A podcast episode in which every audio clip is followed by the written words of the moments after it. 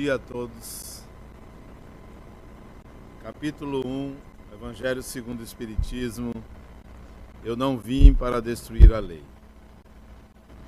Não penseis que vim destruir a lei ou os profetas.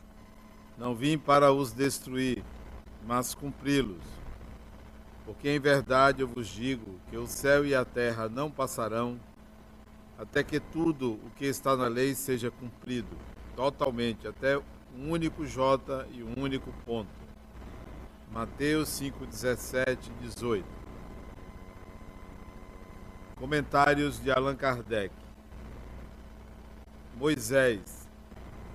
Existem duas partes distintas na lei mosaica: a lei de Deus promulgada no Monte Sinai e a lei civil ou disciplinar estabelecida por Moisés.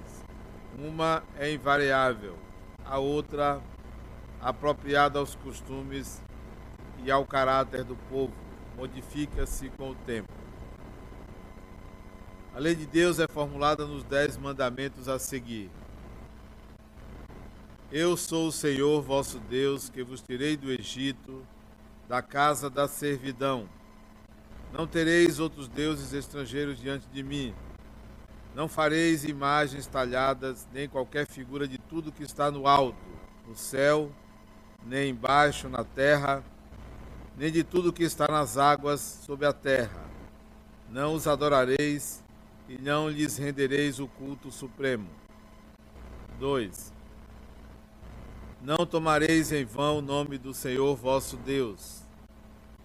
3. Lembrai-vos de santificar o dia do sábado 4. Honrai vosso pai e vossa mãe, a fim de que vivais muito tempo na terra que o Senhor vosso Deus vos dará. 5. Não matareis. Sexto, não cometereis adultério. Sétimo, não furtareis. Oitavo, não prestareis falso testemunho contra vosso próximo. Nônimo, nono, não desejareis a mulher do vosso próximo. Décimo, não desejareis a casa do próximo, nem seu servo, nem sua serva, nem seu boi, nem seu asno, nem qualquer uma das coisas que lhes pertencem. Essa lei é de todos os tempos e todos os países e por isso mesmo tem um caráter divino. Todas as outras são as leis estabelecidas por Moisés, obrigado a manter pelo meio de um povo naturalmente turbulento e indisciplinado cujos abusos enraizados e preconceitos adquiridos na servidão do Egito ele devia combater. Para dar autoridade às suas leis, ele teve que lhes atribuir uma origem divina, assim como fizeram todos os legisladores dos povos primitivos. A autoridade do homem devia apoiar-se na autoridade de Deus, mas a imagem de um Deus terrível só podia impressionar homens ignorantes, nos quais o senso moral e o sentimento de uma justiça perfeita ainda eram poucos desenvolvidos. É evidente que aquele que pusera nos seus mandamentos não matarás, não causarás danos ao teu, teu próximo, não poderia se contradizer fazendo da exterminação dever. As leis mosaicas propriamente ditas tinham, portanto, um caráter essencialmente transitório.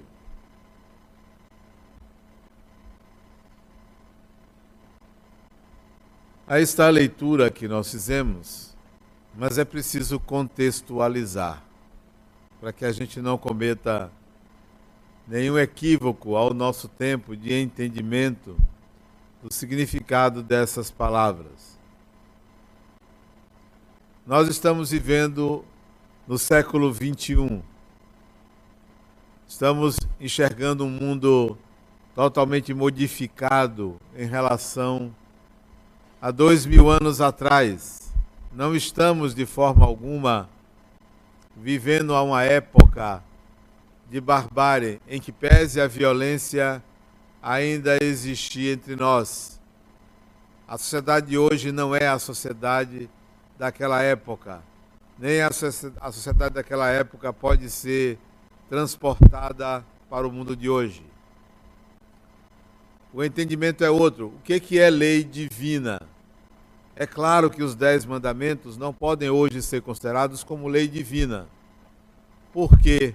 Porque foi trazida por um homem para um povo, para uma época, e não para a humanidade. A humanidade não é só o Ocidente. A humanidade não é só a cultura judaico-cristã. Então hoje nós temos um entendimento diferente. Se fôssemos guardar o dia de sábado, ninguém trabalharia hoje. E, no entanto, muitas pessoas precisam trabalhar nos sábados para outras poderem viver. Então não pode ser considerado lei divina. Tampouco a gente pode desprezar alguns mandamentos porque eles são preciosos. Podem ser considerados como divinos, porque nem tudo que o homem faz contraria as leis de Deus. Na realidade, nós estamos vivendo uma condição em que traduzimos na nossa fala, no nosso entendimento, no nosso conhecimento, as leis de Deus. Então, vamos fazer uma ressignificação dessa fala. Mas o que Allan Kardec quis dizer é que a época de Moisés, tudo aquilo que foi dito era transitório. E que o Cristo veio restaurar muita coisa do que foi dita por Moisés, foi dito por Moisés. Tanto quanto muito do que foi dito por Jesus, hoje tem que ter outro entendimento. Não porque estivesse errado, mas porque as traduções, a linguagem, as mudanças culturais requerem que nós tenhamos novos entendimentos a respeito daquilo, de tudo aquilo que foi dito. Bom, mas o que é que Jesus quis dizer com eu não vim destruir a lei? Ele estava vivendo uma época em que qualquer atitude, qualquer fala dele que contrariasse a lei de Moisés, que contrariasse a religião da sua época, ele seria condenado. Então ele se apressou em dizer que ele não veio destruir a lei. Mas se vocês repararem, esse é um discurso. Ele fez muita coisa contrária, não só à lei humana, quanto à religião daquela época. Porque ele não concordava com muita coisa. Ele não aceitava muito do que faziam ou do que diziam. Ele tinha outro entendimento. Então, ele contrariou de fato a lei mosaica e a lei civil. Ele pregava quase que uma certa atitude contrária à passividade, que era comum naquela época. Então, como é que nós podemos entender o eu não vim destruir a lei? No ano de 1999, eu escrevi um livro chamado Psicologia do Evangelho. E eu resolvi interpretar essa fala de Jesus à luz da psicologia. E quero trazer para vocês esta interpretação. Não que ela seja a verdadeira, a certa, nem que a interpretação que é dada seja incorreta, mas é mais uma contribuição para o entendimento da fala de Jesus. Então, ele diz: Eu não vim destruir a lei, Obviamente ele estava se referindo à lei mosaica, à lei religiosa da sua época. Mas vamos amplificar ou ampliar o entendimento do que significa essa lei. Eu não vim destruir a lei, ou eu não vim para destruir a lei. Nós podemos entender que há uma lei que não está escrita que não foi falada por ninguém, que não é dita, mas ela pode ser percebida, ela pode ser compreendida, ela pode ser sentida. Que lei é esta? No mesmo livro dos Espíritos, nós vamos encontrar uma pergunta que Allan Kardec fez aos espíritos que organizaram a doutrina espírita, ele faz a seguinte pergunta: onde está escrita a lei de Deus. Ora, se o Espiritismo fosse uma doutrina judaica, diria assim: está escrito na Bíblia. Ou então os Espíritos diriam: está escrito nos Dez Mandamentos. Ou está em tal livro. Essa não, essas não foram as respostas. Não foram as, as respostas.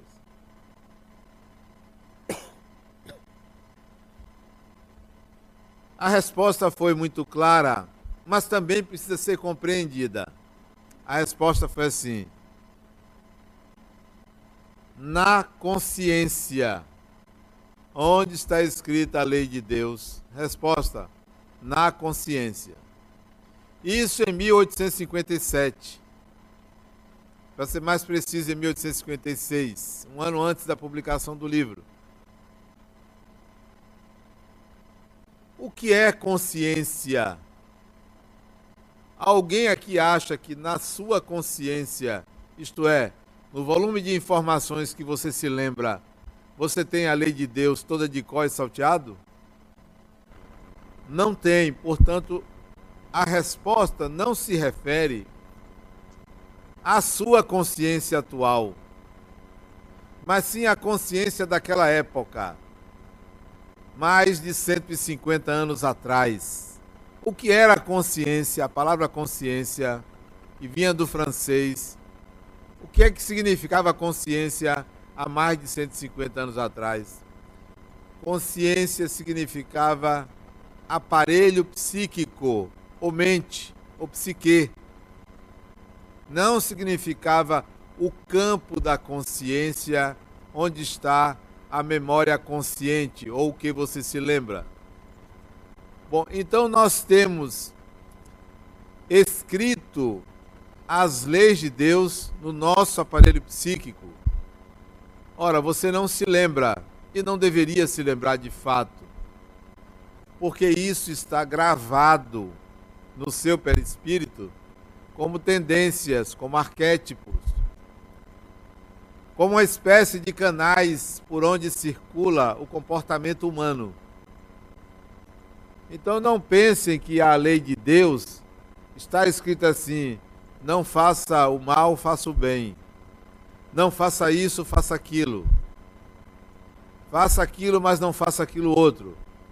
Não está escrito desta forma, nem é algo que possa ser imediatamente e fielmente traduzida em palavras. As leis de Deus são uma espécie de arquétipos que por onde transita o querer humano, o desejo humano, o pensamento humano, a razão humana. Tudo isso que eu estou dizendo pode ser um pouco complexo, mas eu vou traduzir de uma outra forma para o nosso entendimento.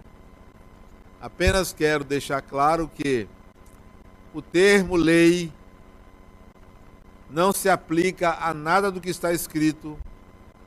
O termo lei não é uma religião. O termo lei não é nada que você possa distinguir precisamente como norma estabelecida de conduta. Mas como é que nós podemos então assimilar a ideia de eu não vim destruir a lei.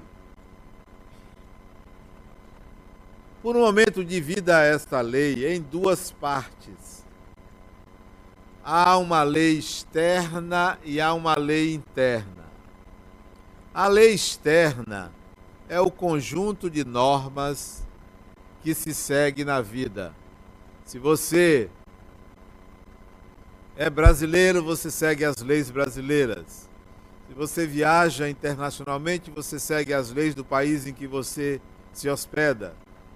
Se você faz uma transação comercial internacional, você segue leis do comércio internacional. Então existem leis externas. É da lei externa que você não deve sair nu na rua é da lei externa que você não deve dar uma contramão. É da lei externa que você não deve roubar. Bom, então, externamente, existem muitas leis, que eu resumo chamando leis externas ou lei externa. Será que Jesus estava se referindo a eu não vim destruir a lei externa? Creio que não. Porque no domingo de Ramos, uma semana antes dele ser crucificado, era proibido ele entrar em Jerusalém e ele entrou. Ele contrariou a lei externa. Então, eu não vim destruir a lei externa, não se aplica à fala de Jesus. Então vamos ao outro lado. Há uma lei interna. Que lei interna é essa? A sua lei interna. Não é uma lei interna, mas a sua. Qual é a sua lei interna? O que é que você admite fazer ou não fazer? O que é que você admite pensar ou não pensar? O que é que você admite sentir ou não sentir? Essa é sua lei interna. Ela é cheia de detalhes, de casuísmos. Essa lei interna, ela é, recebe a contribuição da lei externa mas de vez em quando você contraria a lei externa. Ela não é uma lei moral somente, ela não é uma lei formal somente, ela não é uma lei ética somente, ela é a sua lei. Você faz, você age, você pensa de acordo com uma conveniência absolutamente pessoal. Se você quiser roubar, você rouba independentemente da lei externa. Se você tiver com fome, você vai na geladeira e rouba a comida. Digo rouba mesmo sendo sua, mas tem outros habitantes na casa. Você quer saciar a sua fome. Você não divide em partes iguais. Você não está preocupado com isso? Você comete uma série de transgressões internamente. Uma série. Mas você tem justificativas. São as suas. A certa altura você diz: Ah, mas eu quero. Eu quero. Então há uma lei interna. Essa lei interna você segue ou procura seguir uma lei religiosa. Você é espírita, você pergunta: vem cá, no espiritismo pode abortar? Não pode. Aí você passa a seguir essa lei. Quando você não aguenta, você transgride essa lei.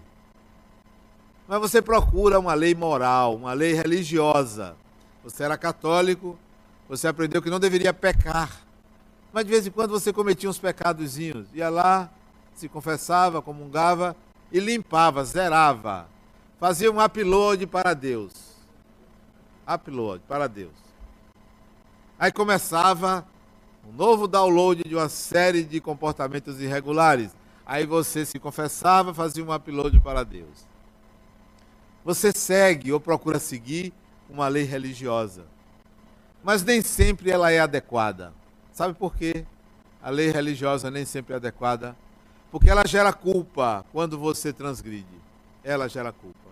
E gerando culpa, gera sofrimento. Gerando sofrimento, você procura uma redenção. Aí você vai fazer caridade para diminuir sua culpa e seu sofrimento. E não aprende a ser bondoso, porque você aprende a fazer caridade e não a ser bondoso. O que fazer com essa lei interna? Jesus disse: Eu não vim destruir a lei.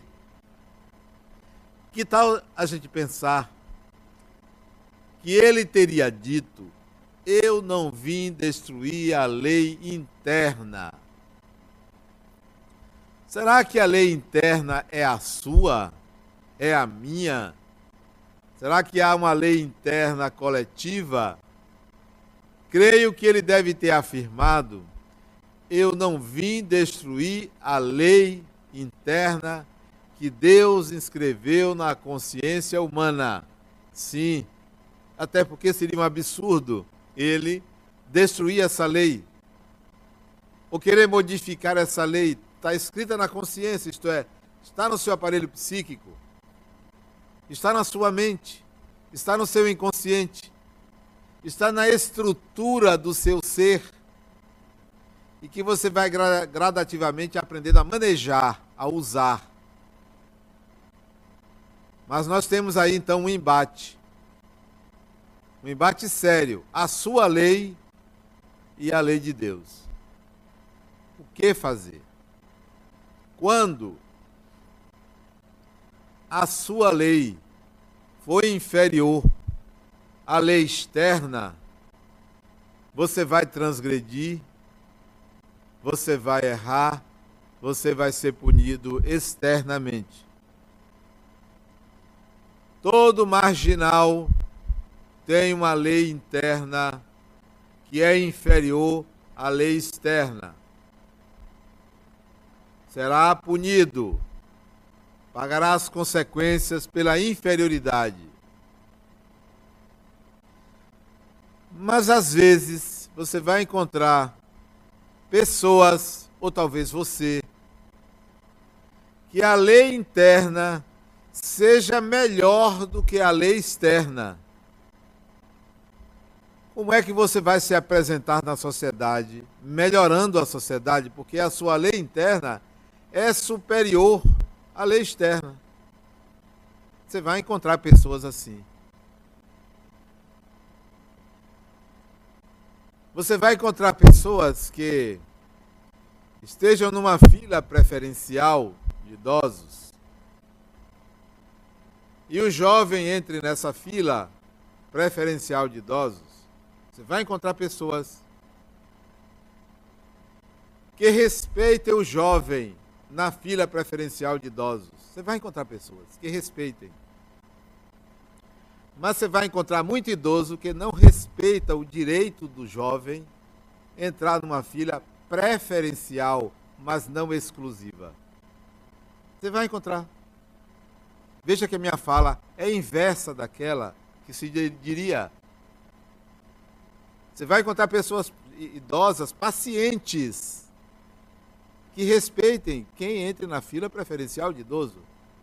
Mas você vai encontrar jovens que vão dizer assim: bom, se é preferencial, eu vou dar preferência. Mas eu não sou obrigado a dar preferência. E olha quem está falando é um idoso. Porque tem uma carteirinha de idoso. De estacionamento a partir de 60 anos. Mas reconheço o direito de um jovem entrar na fila preferencial a mim. Você vai encontrar pessoas que têm uma lei melhor do que a lei externa. Você vai encontrar pessoas que respeitem um empregado que ande no elevador social.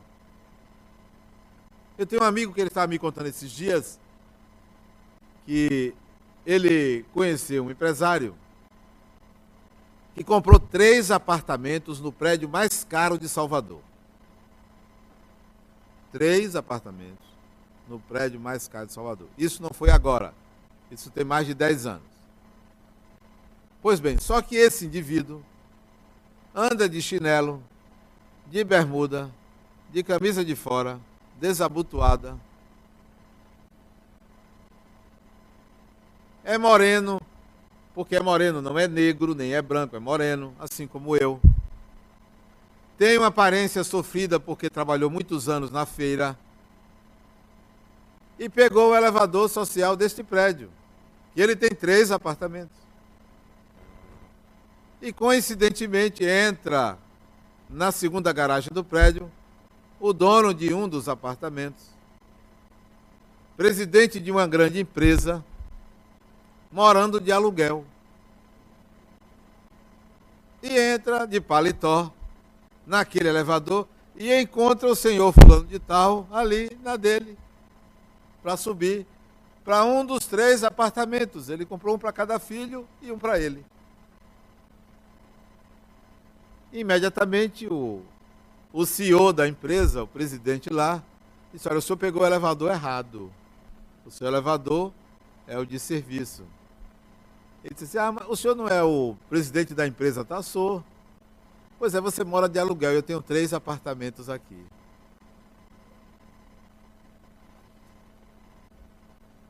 Nós temos uma lei interna inferior a lei externa? Ou temos uma lei interna superior a uma lei externa? Se a sua é inferior, trate de melhorar a sua lei interna. Ninguém sabe da sua lei interna. Nem seu psicólogo sabe. Que eu, como psicólogo, quando atendo certas pessoas, eu tento descobrir a lei interna. Tem cada caso que a pessoa não vale nada. Não vale nada. Um tostão furado. Não que eu seja melhor, mas dá para ver que não presta. Mas tem pessoas que eu atendo que são belíssimas. São belíssimas. E isso não se deduz na fala direta, mas nas entrelinhas do que dizem.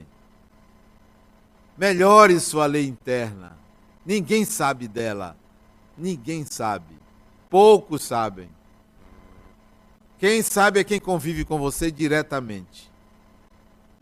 E olhe lá. E olhe lá. Convive com você ali no dia a dia. Às vezes você se surpreende com uma pessoa. Há dois meses atrás, uma amiga minha me ligou chorando, Adenauer, hoje meu marido me comunicou que nasceu o filho dele. Chorando, ela me falou.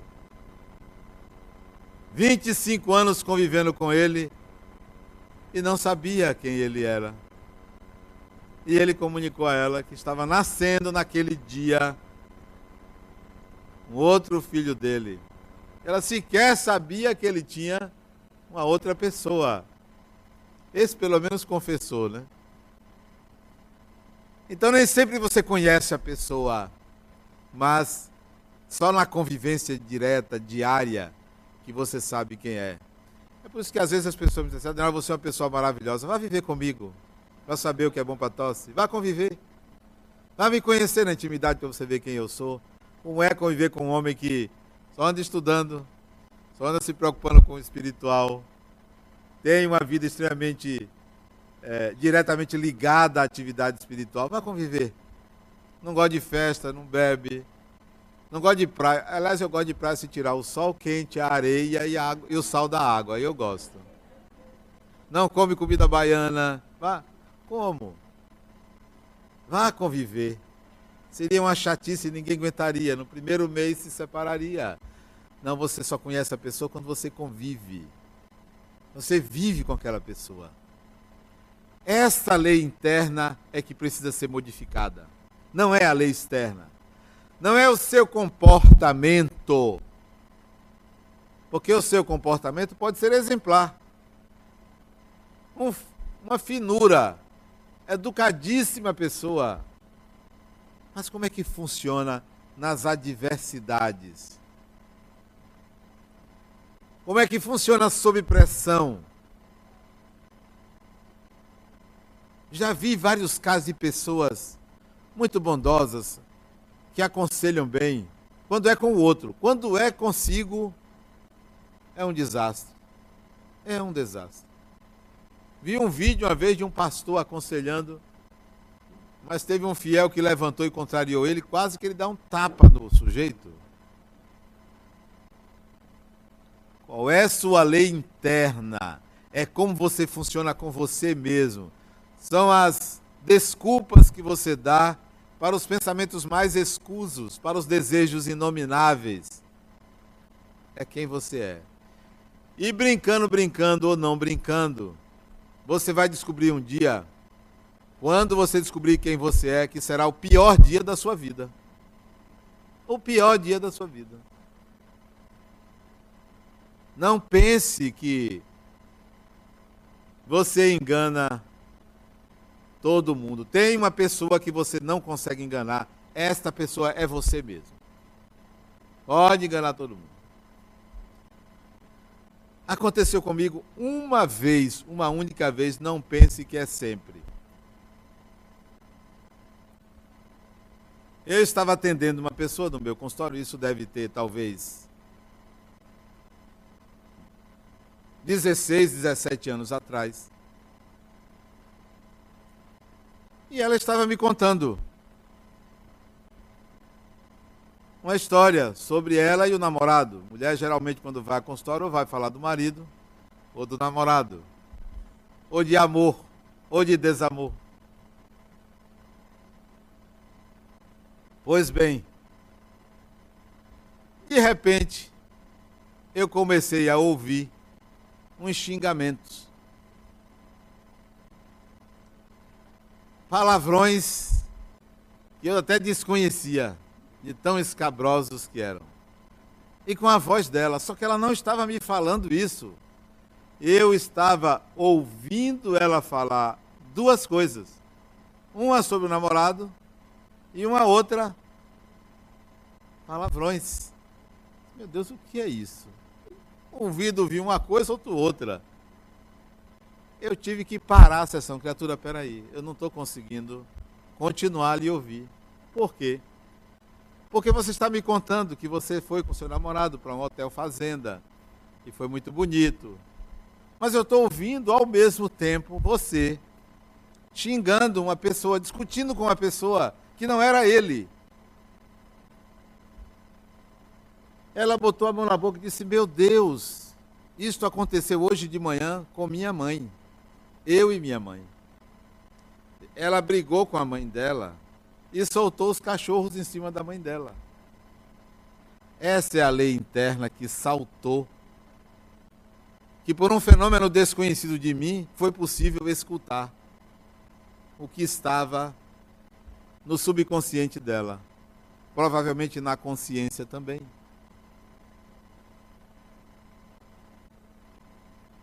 Qual é a sua lei interna? modifique ela, melhore ela. Não pense que você vai enganar sempre. Mas não esqueça que ao lado da sua lei interna, ao lado, existe no seu aparelho psíquico a lei de Deus. Então você tem um parâmetro. Não é a lei religiosa. Não é a lei externa. É a lei interna de Deus. Como é que você acessa a lei interna de Deus? Está em você. A sua é pequenininha, é michuruca.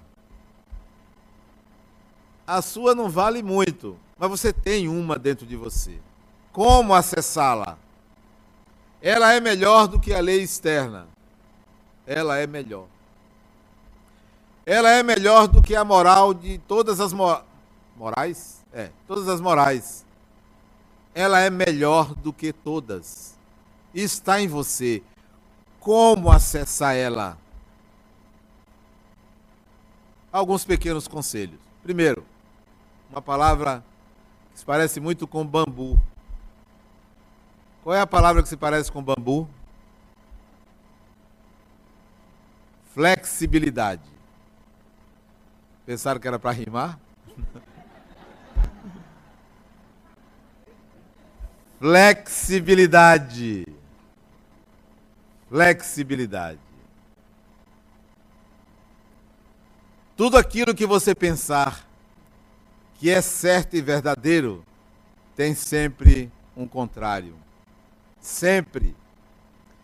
Tudo aquilo que você pensar que é certo e verdadeiro, que tem um contrário, tem uma terceira posição.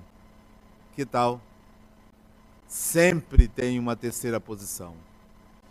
Tudo que você pensar que é certo e verdadeiro, que tem um contrário, que tem uma terceira posição, tem uma posição enésima a ser vista.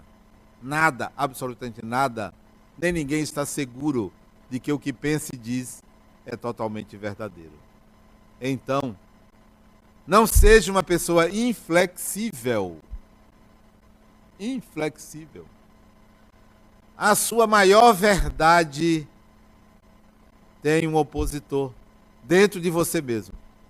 Sempre. Sempre.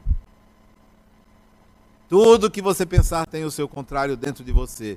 Então, para que você se aproxime da lei de Deus interna, seja flexível.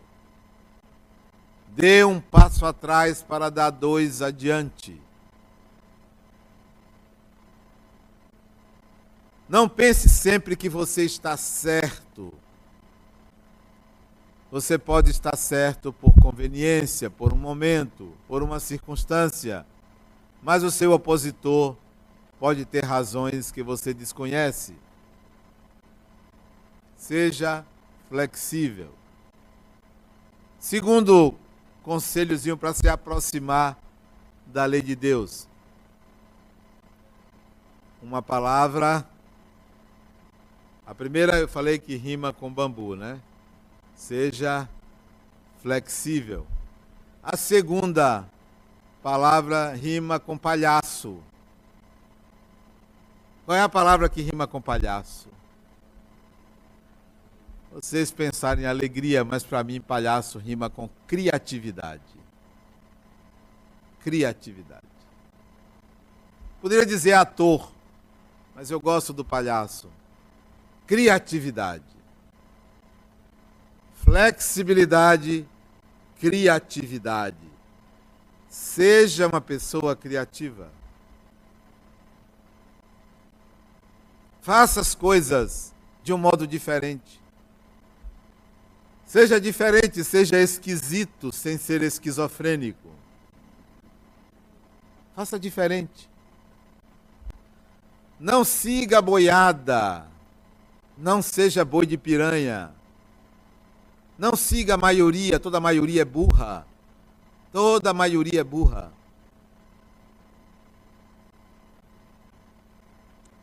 Seja criativo, seja criativa. Mude o eixo, mude a direção, mude o caminho, mude a cor.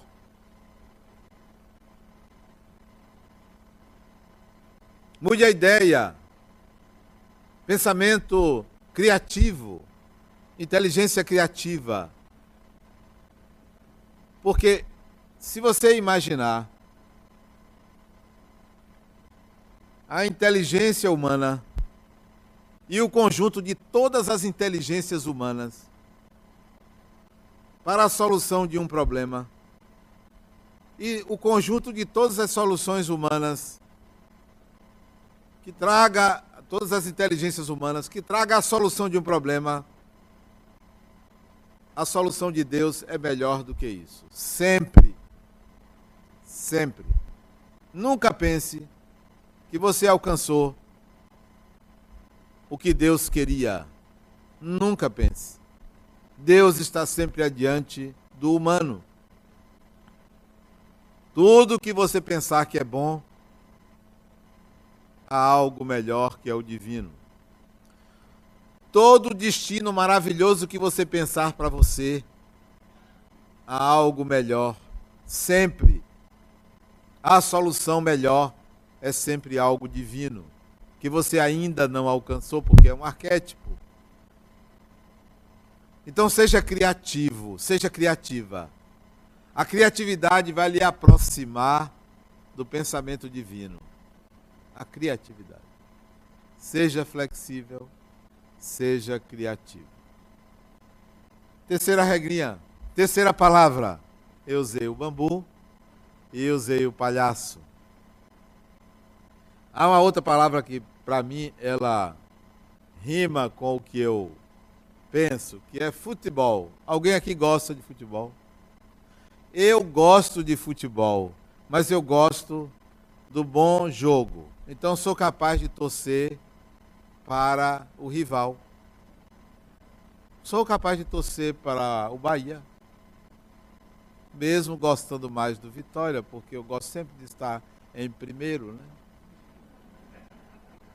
Sou capaz de torcer para a Argentina, mesmo jogando contra o Brasil. Sou capaz, porque gosto do bom futebol. O melhor jogador do mundo é um argentino. E é o melhor mesmo. O que rima com futebol? O que rima com futebol? Vocês precisam ser mais criativos. flexibilidade, criatividade, hein? Como é? Eu não ouvi direito. Habilidade. É quase isso. É quase isso. Futebol para mim resume atitude. Atitude. O futebol vive da mentira. Sabiam? O drible é a mentira. Você quer enganar o outro, sempre. O futebol vive do engano. O objetivo do jogador é enganar o outro, sempre. Está sempre querendo enganar. Não é para agradar o outro. É um jogo onde se dribla, se tenta enganar. Mas esse enganar exige habilidade, exige atitude. Atitude conjunta. Na sua vida você precisa ter atitude. Não pense que ficar em casa vai resolver seus problemas. Não pense que ir ao centro espírita ficar sentado assistindo a uma palestra vai resolver os seus problemas. Há que ter atitude. Há que usar a energia psíquica. Há que se mover. O tempo absolutamente não resolve nada. O tempo nos distancia, mas não resolve. É preciso ter atitude. Deus, dizia Aristóteles, é movimento, é atitude. E é preciso ter atitude. Vá, faça, realize, execute. Mesmo que você erre, mesmo que você erre. Errar é humano, errar duas vezes é humano. Errar três vezes é humano. Mesmo que seja burrice, a burrice é humana. Então, continue. Atitude. Saia da cadeira, saia do conforto da cama, levante-se e se organize. E se organize. Atitude. O jogador de futebol tem atitude, ele vai mesmo para driblar, mesmo para enganar, ele vai porque ele tem um objetivo que é o gol, que é ganhar. E você precisa ganhar, ganhar sempre. Ganhar o que? A vida. A vida tem que ser ganhada, ou ganha. Atitude. É na atitude que você se aproxima da lei de Deus. A atitude faz desenvolver habilidades competências, capacidades. De braços cruzados, você não vai muito longe. Use a sua mente, use o seu corpo, a atitude. Flexibilidade, criatividade, atitude.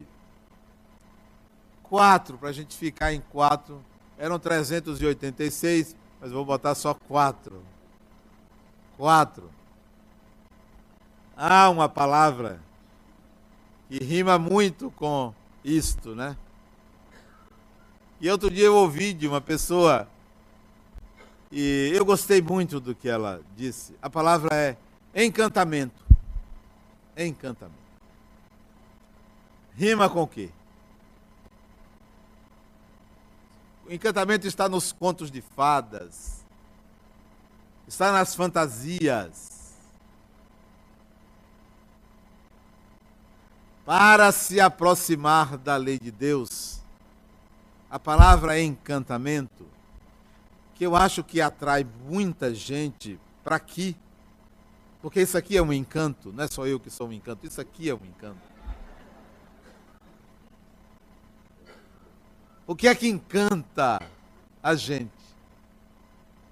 O espiritual. O espiritual. Nos encanta. O fenômeno. A realidade do espírito. A transcendência. Então, a regrinha para que sua lei se aproxime da lei de Deus, uma é interna, a outra também é interna Sinta-se, haja, deseje, atue consciente de que você é o espírito que você quer acreditar que existe. Encante-se com a sua consciência de ser espírito. Sinta-se espírito. Você é o ser imortal. E todas as vezes que você pensa como espírito, você se aproxima da lei de Deus. Tudo isso flexibilidade, criatividade, atitude, espiritualidade, vai se reverter em comportamentos, em atitudes. Faça um movimento interno, faça uma mexida interna, porque o externo vai se modificar à medida que você modificar o interno. Mexa com seu mundo interno. Desarrume um pouco sua casa interna e depois organize ela. Segundo novos paradigmas. Já atendi várias pessoas que pensaram, Adenal, você está dando um nó na minha cabeça. Eu estou confusa. É meu objetivo de confundir para que você encontre a sua saída. Porque você veio, veio cheia de verdades cheio de verdades, cheio de crenças arcaicas, antigas, ultrapassadas. Desconstrua e simultaneamente construa algo melhor dentro de você. Nós estamos buscando o mundo externo, esquecidos de que há um mundo interno a ser descoberto. Dizia Jung que quem olha para fora sonha. Quem olha para dentro, acorda. Então vamos acordar de uma letargia que nos faz voltar para o externo, esquecidos de que há um mundo rico dentro de você. Deixe de ser inflexível, deixe de mesmice, seja criativo. Deixe de paralisia e tenha atitude. E saia da materialidade e se espiritualize. Muita paz.